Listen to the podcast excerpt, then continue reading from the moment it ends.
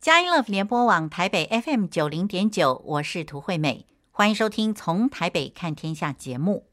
今天是六月十一日，星期天。在今天从台北看天下的节目之中呢，我们为您邀请到这位来宾是佳音电台的名节目主持人，乐龄生活赞赞赞的主持人彭慧仙来接受我们的访问。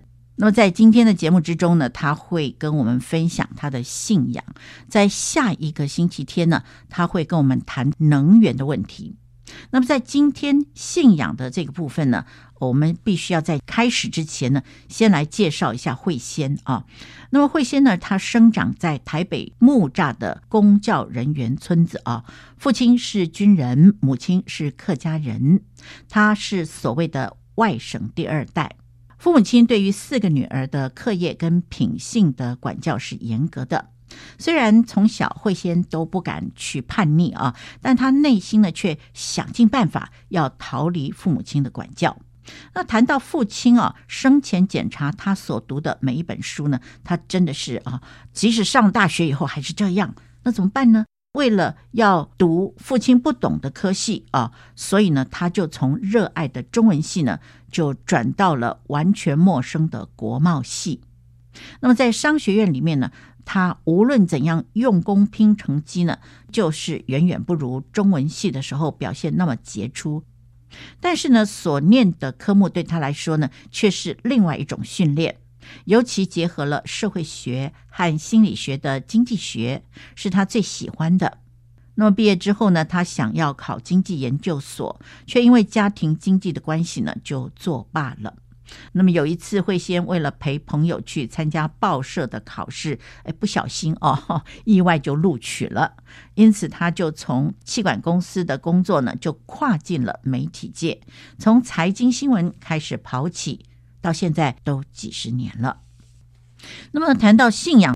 慧仙说，他小时候呢去过教会，但种种的因素之下呢，他离开。四十二岁那一年呢，有一个小学同学邀请他重新回到教会。那么他成为基督徒之后呢，他的生命是一点一滴的被改变的。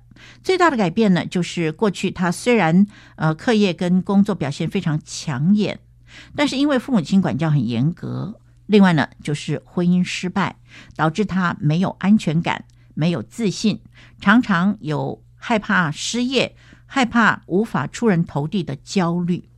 在信主之后呢，这些问题都被上帝一一的来调整、来改变、来医治了。那么，在我看来呢，他信主之后呢，他过的是一个感恩的人生。怎么说呢？呃，慧仙说啊、他在上帝的爱里面，他回过头去看经历过的一切。包含父母亲因为爱之深责之切，那另外呢，就是为了对抗父亲而转系啊，去念一个完全没有兴趣的国贸系，因此走上了一条从来没有想过的路。没想到啊，竟然让他在文学跟财经的专业上面呢，更有发挥的空间、发挥的机会。他因此而充满了感恩。那么，在上帝的爱中呢，会先体会到父母亲虽然因为他们自己原生家庭的缘故，不懂得要怎么样适当的来管教呃他们四个姐妹了啊。那但是呢，呃，在严父管教背后呢，其实反映出来的却是父母亲对他们的爱。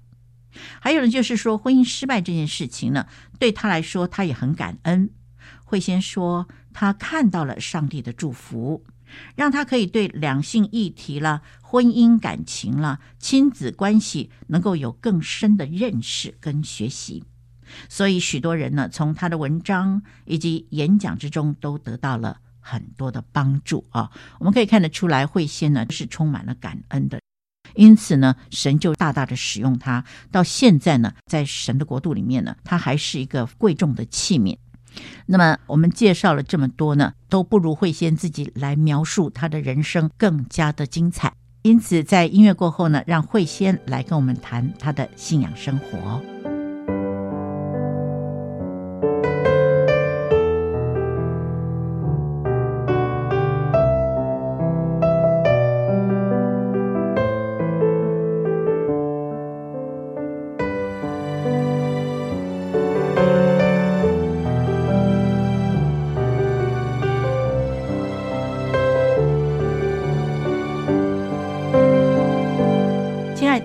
众朋友平安，在今天从台北看天下的节目之中呢，我们邀请了一位非常令我们蓬荜生辉的一位主持人啊，彭慧仙。呃，慧仙姐妹呢，她是乐龄生活赞赞赞的主持人，也是我非常非常敬仰的一位呃这个新闻人。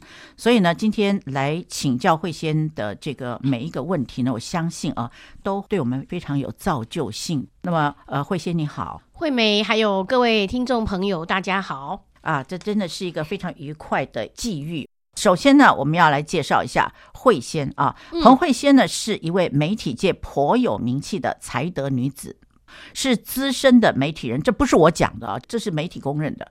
然后呢，她曾经是中国时报的主笔兼主任记者，也是资深的出版人、作家。知性和感性兼具的两性专家哦，那么呃，听众朋友，如果你常常听这个乐龄生活赞赞赞的时候呢，你就应该知道啊，这一位主持人这真的是来头不小啊，有好几把刷子。他也是一个资深的出版人，他是一个著作等身的一位作家啊。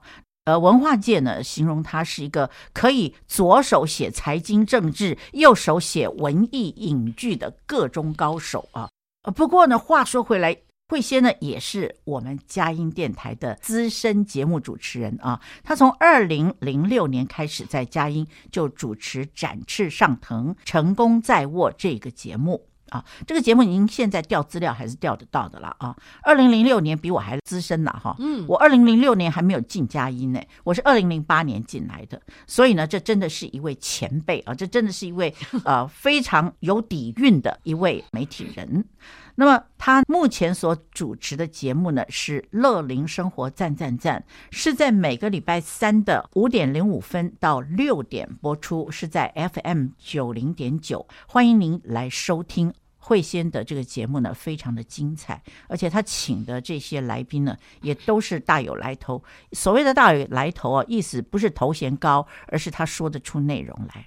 现在呢，好不好？就请呃慧仙您自我介绍，而且顺便来见证一下哦。好，嗯，刚才呢，谢谢惠美，嗯、呃，做了这些介绍，实在是让我觉得很惭愧啊。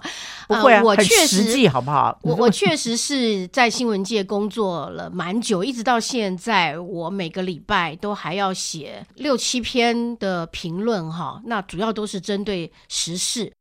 前面有介绍说我是两性专家，因为我过去出了蛮多书都是两性的。不过后来我的兴趣有了一些转变。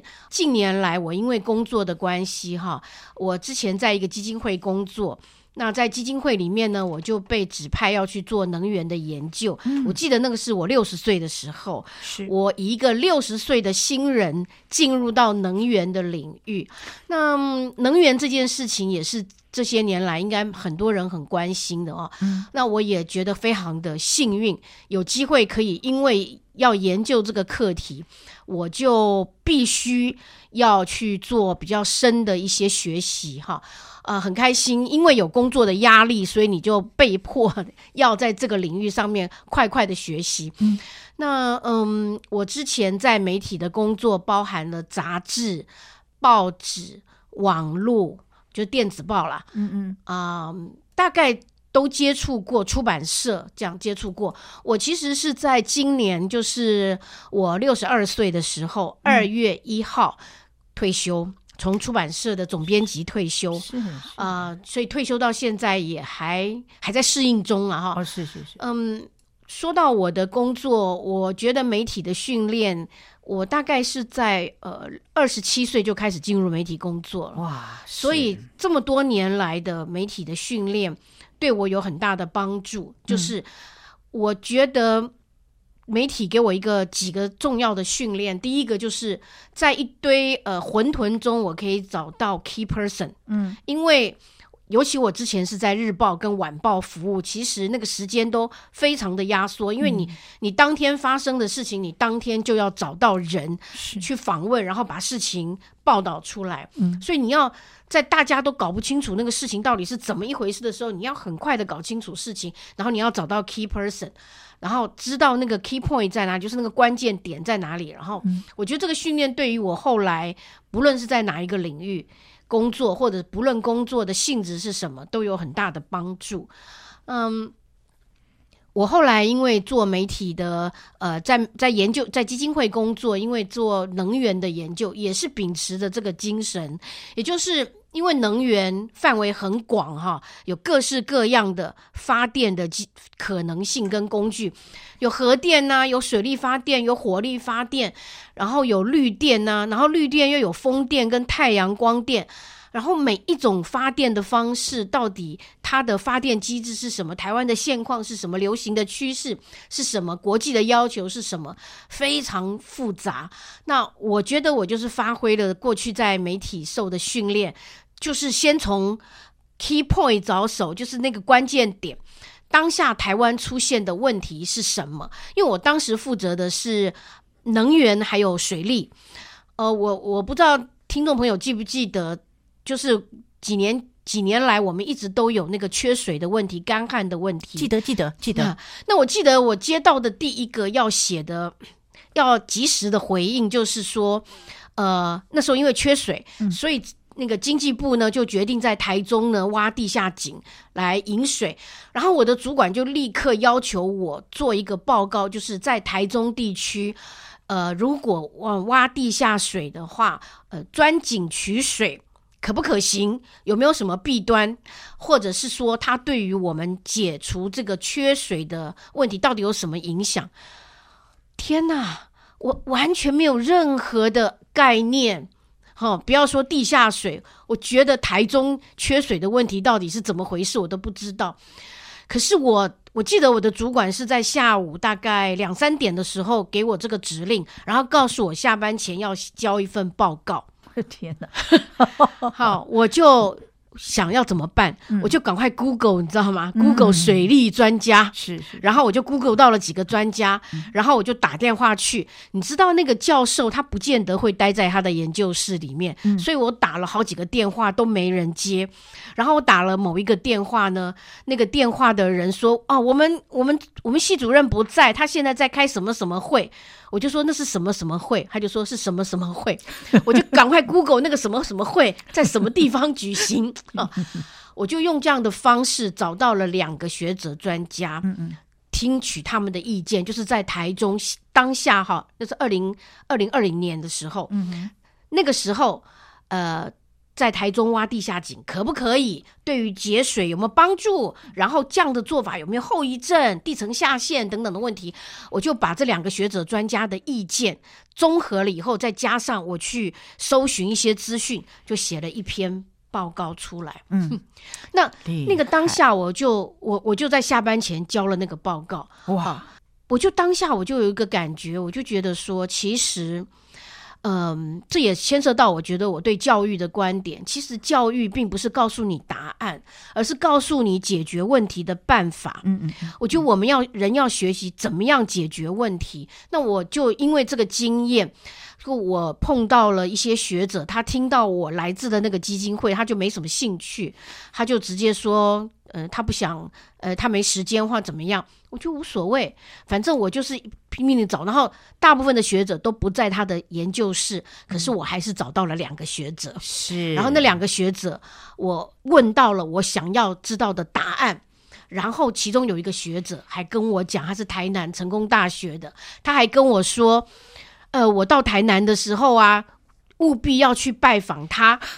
因为 他觉得在电话上面其实没有讲得很清楚，嗯，他觉得他还有满腹的经学问，他觉得他就说，哎，你哪天到台南来的时候，你一定要。跟我讲哦，然后意思就是说我还可以跟你好好聊一聊。其实我当下非常感动，因为我们完全不认识。嗯，你知道这个社会有很多人，他的专业，他就是很希望他把他的专业可以透过各式各样的方式传播出去。嗯，也许有人他有不同的立场，但是我从我的经验，我感觉得到没有特定的立场，只有满腔的热血的人更多。我就学到了，我们不要对很多事情预判说，哎呀，他一定不会理我们的啦，哎呀，他懂什么？我觉得不要那么容易有成见跟定见。如果能够持一个开放的态度，可以得到很多的好的资讯跟好的学习。我投入能源的研究，就是秉持着这样的观点。我真的碰到了好多贵人哦。哇，真的是感谢主哈！呃，不过我们我这个问题还要先拉回来一下，就是啊，我们谈到能源之前呢，还是要先听慧仙啊来呃跟我们分享她的生命见证哦。我相信啊，呃，慧仙，你看她二零二零年的时候，她就短短这几个小时哦，她可以把一篇非常重要的解决问题的一个报告呢，就可以给他的主管啊。其实在这之前呢，那不知道有多少的岁月，他的笔锋已经练好了。他的眼光犀利，能够明察秋毫。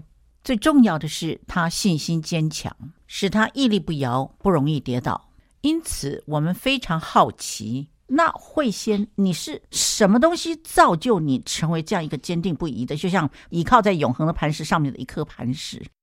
好奇归好奇，不过我们先休息一下。音乐过后呢，我们来听慧仙的生命见证。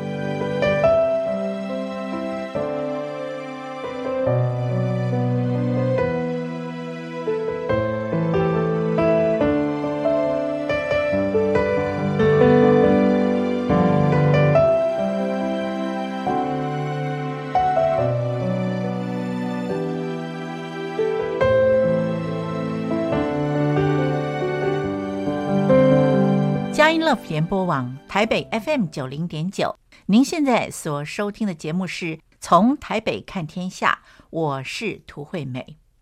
在今天节目之中，我们为您邀请到这位特别来宾呢，是佳音电台乐龄生活赞赞赞的节目主持人彭慧仙姐妹呢，来接受我们的访问。那我们现在要一起聆听慧仙呢来做她的生命见证。我来分享一下我的信仰哈，嗯、呃，我其实是我是在国中的时候啊，因为要考联考嘛哈，嗯、那个时候的国中还要考联考，那呃，因为家里面比较小，然后我又有三个妹妹，嗯、呃，就没有什么空间可以念书，所以那那时候我们家附近有一个教会，它就有开放了空间让呃附近的学生去呃读书。那我就去教会读书哈。那我觉得在教会读书，因为它有一个独立的空间，我觉得很，我觉得很很效果很好。嗯、而且因为教会有一些所谓的大哥哥大姐姐，嗯、假设我读读了一些呃时候碰到问题，我就可以呃立刻就请教他们，这样我就很喜欢那个教会的氛围。后来在我就一我所以我就一直在教会里面，然后呢就高中要考大学的时候。也在教会里面读书，反正就是呃，教会提供了一个空间呐，嗯，让我们这些学生去念书。那我是在高中的时候受洗的，不过那个时候真的还没有对信仰有很深的认识跟了解，纯粹就是觉得教会里面的人都很好，呃，大哥哥大姐姐都很好。然后那个时候我记得，呃，我家住靠近正大嘛，嗯、那正大有一位呃正大的学生哈，一位姐姐。他就送了我一本小的圣经，因为我那时候跟他说，我每天呃想，我每天在上学的过程中搭公车的时候，我想读圣经，可是因为我家家境不太好，我就。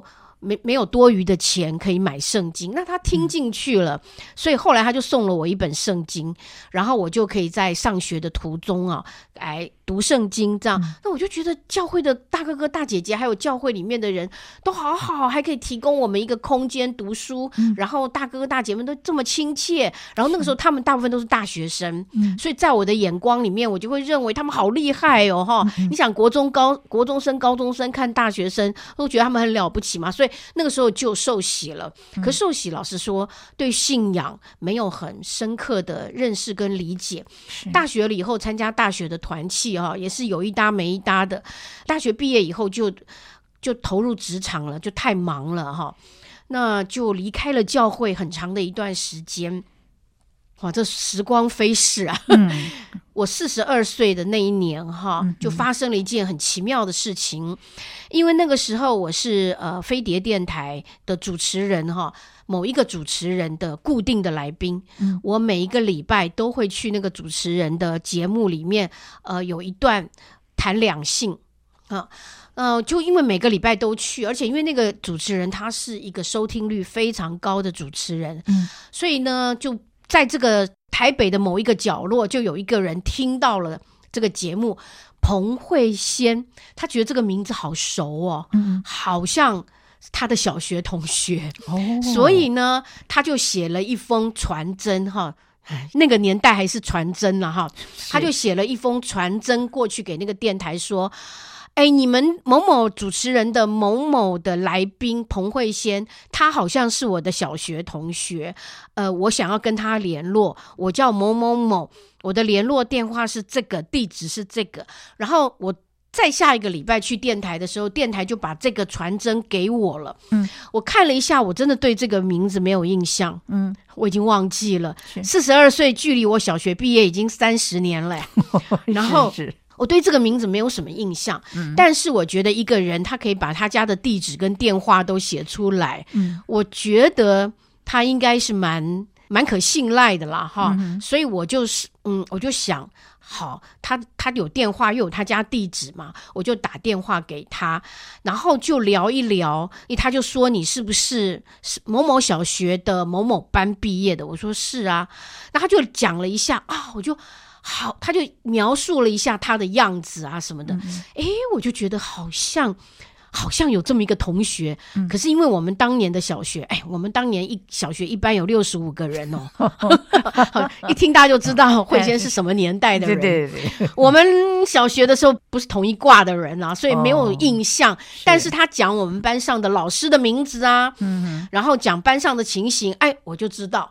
确实是同学啊，他就约我们碰，我就约我碰面，好，我们就碰面，然后我们两个就，他就约我吃饭，好，然后在吃饭的时候啊，他就做了一个动作，就是谢饭祷告，嗯嗯，然后呢，我就看着他谢饭祷告完了以后呢，我就跟他，我就问他说：“你是基督徒吗？”他说：“对啊，我是基督徒。”我就跟他说。我也是哎、欸，他说哈，你也是基督徒啊哈！我跟你讲，我真的是尘封已久的记忆，哈，真的是尘封已久，我就被打开来了。嗯哼，他就说哦，这样子啊，那你要不要到我们教会来聚会？好，然后他就很热心的哈，就每个礼拜天就开车来载我去他们的教会聚会。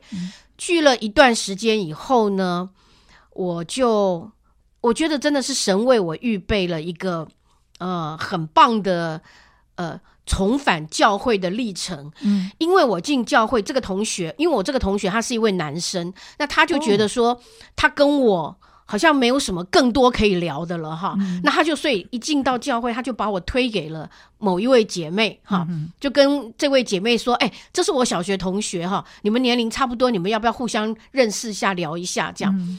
然后这个这个姐妹呢，我我我就跟她聊，她就跟我她跟我聊的第一个话题是屏风表演班的一个演出。哦，我就很惊讶，因为我以前一直觉得基督徒都是不食人间烟火的，然后也跟这个社会的艺文活动哈也是保持距离的，没想到这位姐妹一开口就跟我聊屏风表演班，因为我跟屏风非常熟，我帮屏风写他们的一些 呃。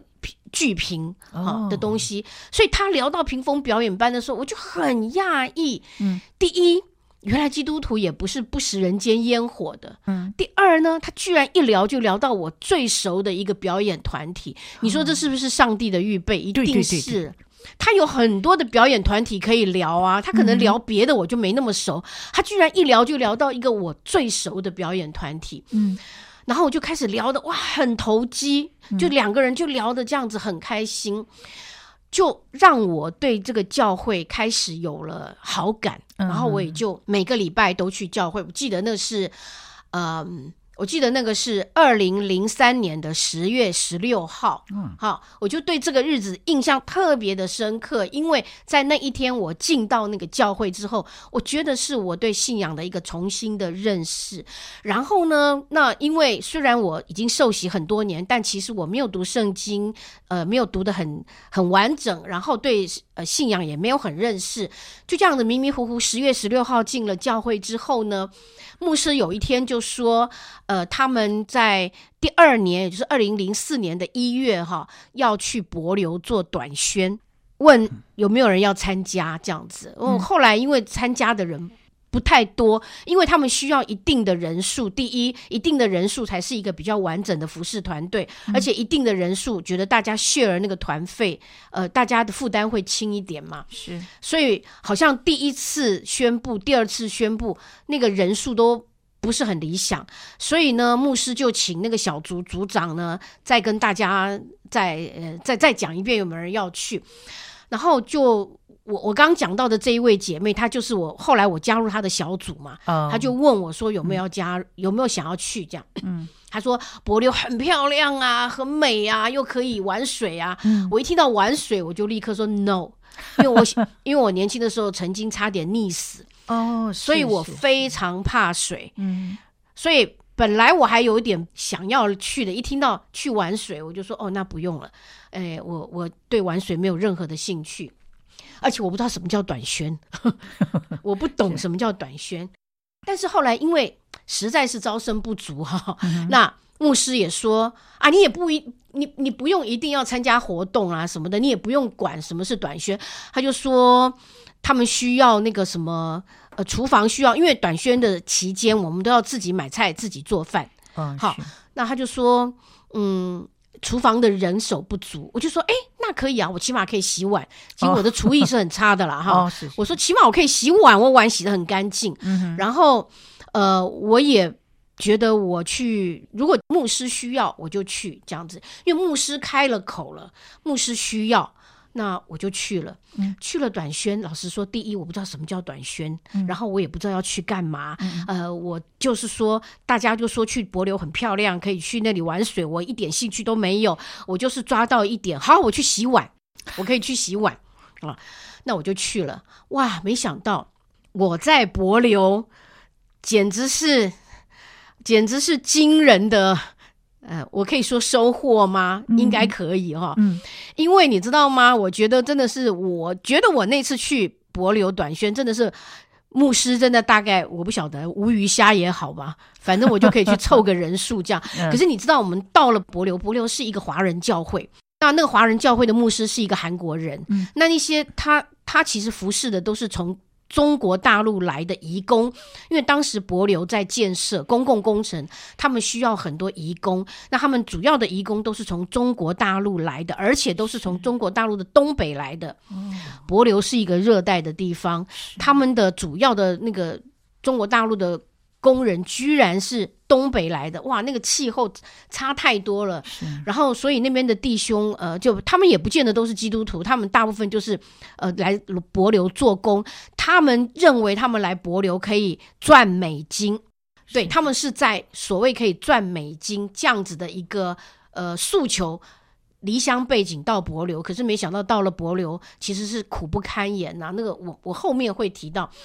那牧师就是我们这些人，我记得我们好像有五六个人吧，就我们短宣队有五六个人，一进到那个博流华人教会呢，就说好，我们现在就来分组，每一个我们去的童工呢，就分配了三到四个博流那边的华人，他们不见得是基督徒，但至少他们就是住在博流呃华人教会的宿舍里面，好，那就是。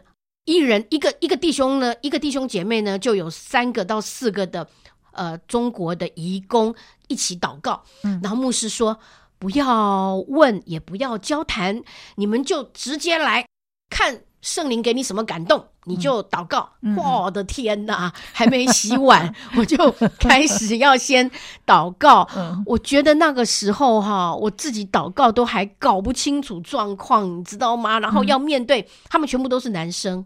啊，因为移工的关系，全部都是劳工的关系，全部都是男生，要面对那个三四个高头大马的东北人，哈，嗯，啊，我就觉得我要祷告什么啊？我们现在可以深深的感觉到慧仙很紧张，让我们休息一下，听一段音乐之后呢，继续听他怎么样来祷告。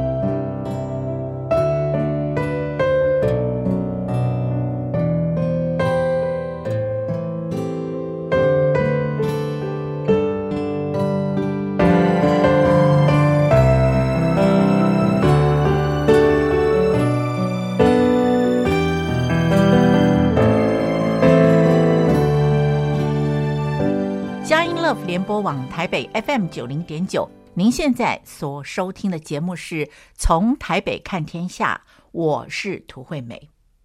今天我们邀请到这位特别来宾呢，是自己人啊，是佳音电台乐龄生活赞赞赞的主持人彭慧仙姐妹来接受我们的访问。刚才呢，她是在谈她的信仰的历程。那么在这里呢，要先介绍呃慧仙的节目啊，乐龄生活赞赞赞呢，是在每个星期三下午五点零五分到六点，在 FM 九零点九播出，欢迎您准时收听。那么慧仙呢，刚才谈到了牧师告诉他们说要去祷告了，然后呢，什么都不要问，你就是开口有感动你就祷告出来。那么慧仙呢认为啊、是太大的挑战，不知道能不能胜任呢？但是神怎么看呢？让我们一起来听慧仙的分享。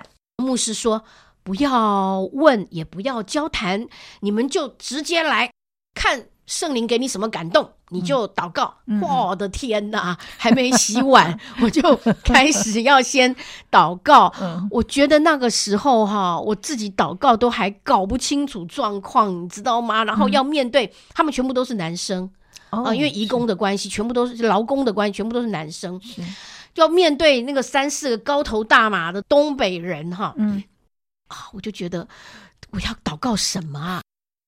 但是你知道我。我我我觉得我有一个习惯啦，就是一进教会我就有一个习惯说，这个属灵的长辈或者是牧师叫你做什么你就做，嗯，好，我就做，嗯、那我就祷告啊，就祷告，嗯，好，嗯、我就再开始祷告。那因为完全牧师说不要交谈，也不要问他们姓什么，从哪个地方来的，呃，来这边是多久了，什么所有的基本资料都不要问，你就祷告就是了。嗯，那我在祷告的时候。第一个祷告的时候啊，我就在祷告的时候就一直看到一个胃胃的形状。嗯，好，那我觉得圣灵非常的幽默。我后来觉得圣灵很幽默，因为我是一个文字工作者哈。其实我向来图画的辨识能力就很弱，嗯，所以呢，圣灵给了我一个胃的形状。他很怕我不知道那是什么东西，旁边就有一个字一直打喂喂喂。我想他应该了解我这个不是图像型思考的人哈，看不懂那个图画是什么。我就说啊，我就说呃，亲爱的天父啊，你保守这一位呃，你保守这一位弟兄呃，他的呃他的胃啊什么什么，就为他的胃祷告。我也搞不清楚为什么要为他的胃祷告啊。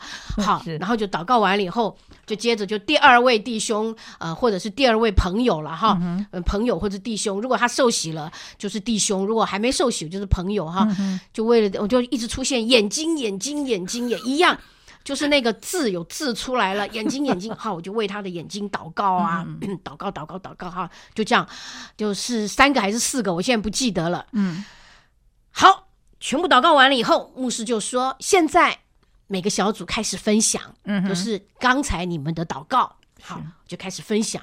那个胃的哈，嗯，被我祷告胃的那一个人呢，他就说，因为他是从东北来的，嗯，他其实很不适应这边的天气，然后他们每一个人为了要省钱，他们早上从宿舍出来的时候都带两个便当，就是早上吃一个，然后中午吃一个。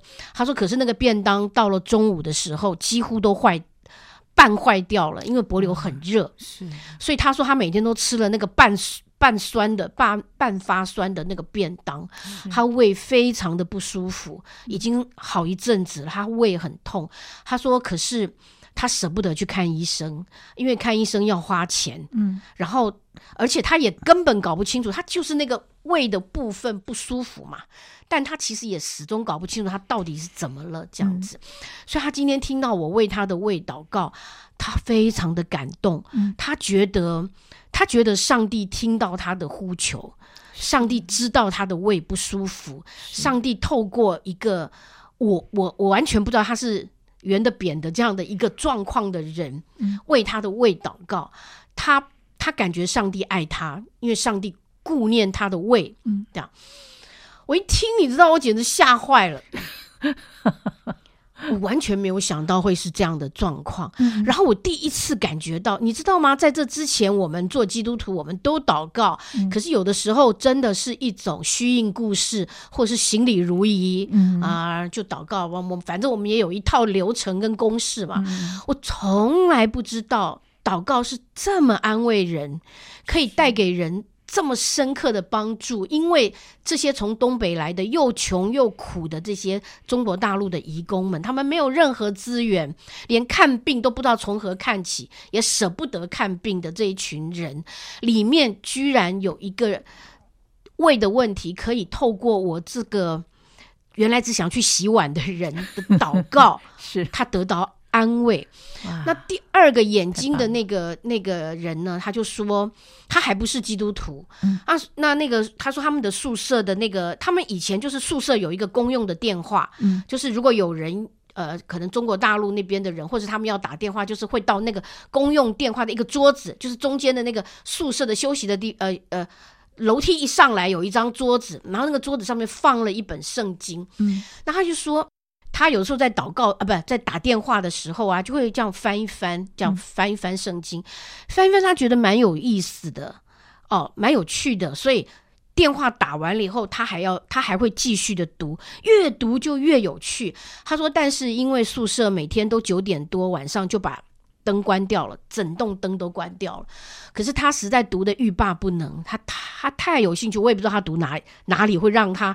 有兴趣成这样，嗯，他就说，他就把那个圣经拿到那个外那个呃靠近窗户的地方，嗯，窗外有路灯，他就拿那个圣经靠近窗户的地方，就着那个路灯来读。嗯、他说，可是那个路灯毕竟还是太远太暗了，嗯，他就说他最近读到眼睛好痛，他就不想读了，哦、是是。可是又觉得圣经很吸引他，嗯、他就在那里犹豫，在那里想说啊。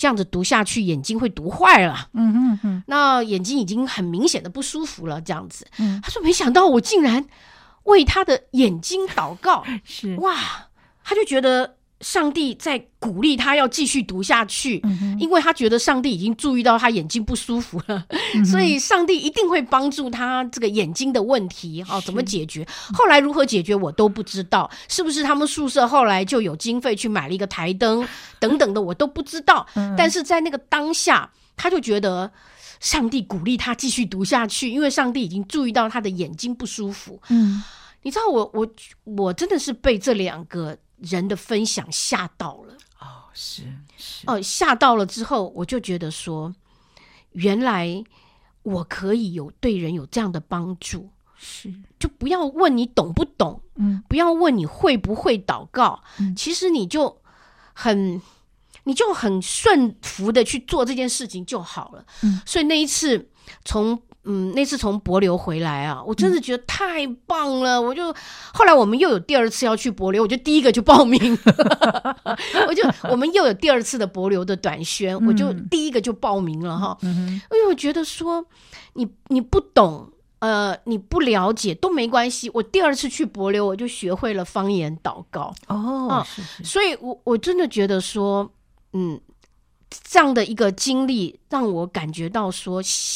神是一个活生生的神，是他就是在我们的生活中，而且他会帮助你，在透过你去帮助人，更不要说他在我的人生经历，从呃我二零零三年十月十六号重新回到教会之后，这二十年来的人生，我真的是无数次上帝对我的。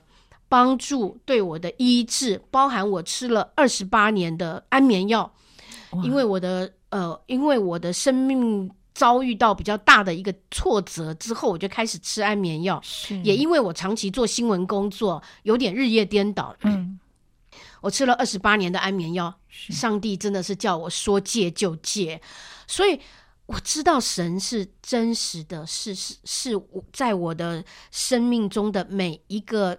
时刻，他都跟我同在。然后我碰到呃，在工作上面有的时候有困难的时候，我都会问神说：“我该怎么办？”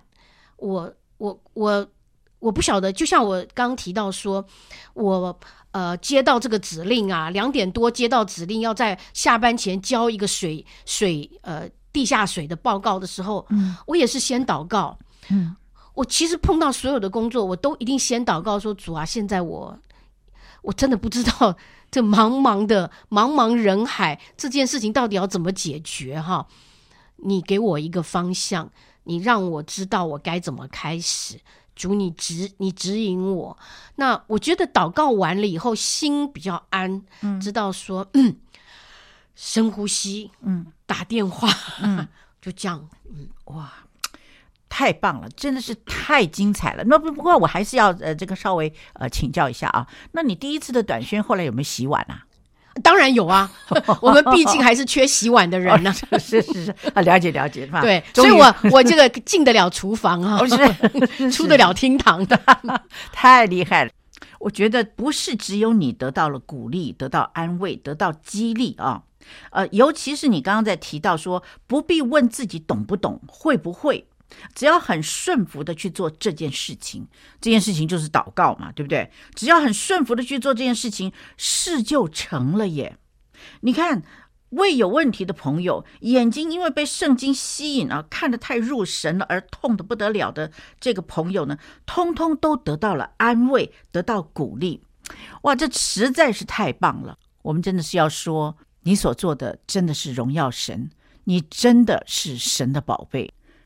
节目进行到这儿已经接近尾声了，在节目结束之前，提供给您一则消息：有感于媒体世代的孩子，对于无孔不入、似是而非的资讯判断非常不容易，因此长久以来关注公益的佳音 Love 联播网呢，特别为国小二年级到六年级的孩童规划了一个小小发光体佳音儿童媒体营的活动。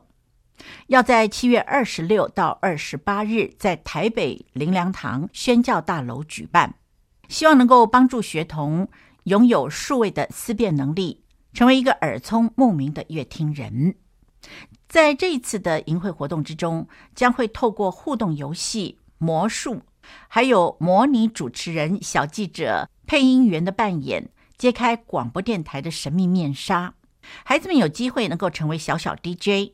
跨越语言和种族的限制，并且借由世界音乐来认识民族乐器。营会还会提供给孩子们录音实战的体验，使孩子在丰富的课程之中训练口语表达，激发创意，善用声音表情来培养同理心，看世界，成为一个小小的发光体。这是一个不错的营会。详细的课程内容呢，以及报名方式，您可以上佳音 Love 联播网的官网查询。那么，在节目结束之前，涂惠美要祝福每一位听众朋友，在这个星期里面，每一天您都要享受在神所赐的平安与喜乐之中。下一个星期天，六月十八日，让我们在下午四点零五分，再透过从台北看天下节目来关心神国度的事。拜拜。